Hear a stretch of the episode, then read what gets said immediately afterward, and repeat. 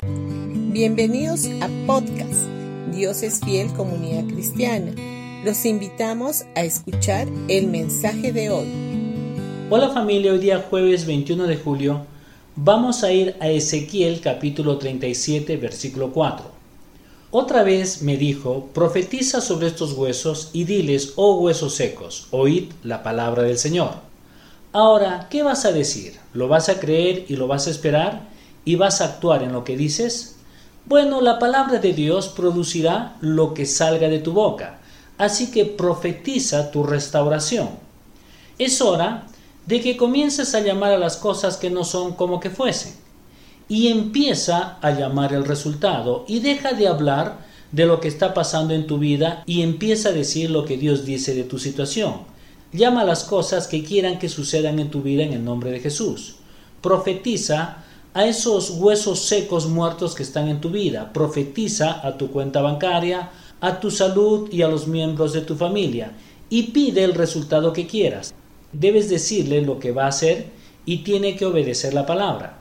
En el versículo 7 de Ezequiel 37 dice, Así que yo anuncié el mensaje tal como él me dijo. De repente, mientras yo hablaba, se oyó un ruido, un traqueteo por todo el valle se juntaron los huesos de cada cuerpo y volvieron a unirse hasta formar esqueletos enteros.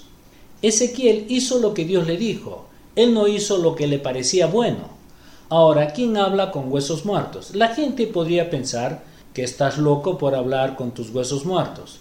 Pero Ezequiel no se movió por lo que pensaba su cabeza o lo que las otras personas pensaban de él. Él hizo lo que Dios le dijo que dijera. Ahora escucha. Si Dios dice que profetices para ti, entonces deberías estar profetizando. No importa si lo entendemos o no, debemos profetizar sobre nuestra restauración en cualquier área que tengamos necesidad. Nuestro Dios es un Dios de restauración. La mayor restauración de todas es Jesús, el Hijo de Dios. Él vino a restaurar a la humanidad. Nosotros estábamos caídos y de camino al infierno. No había salida.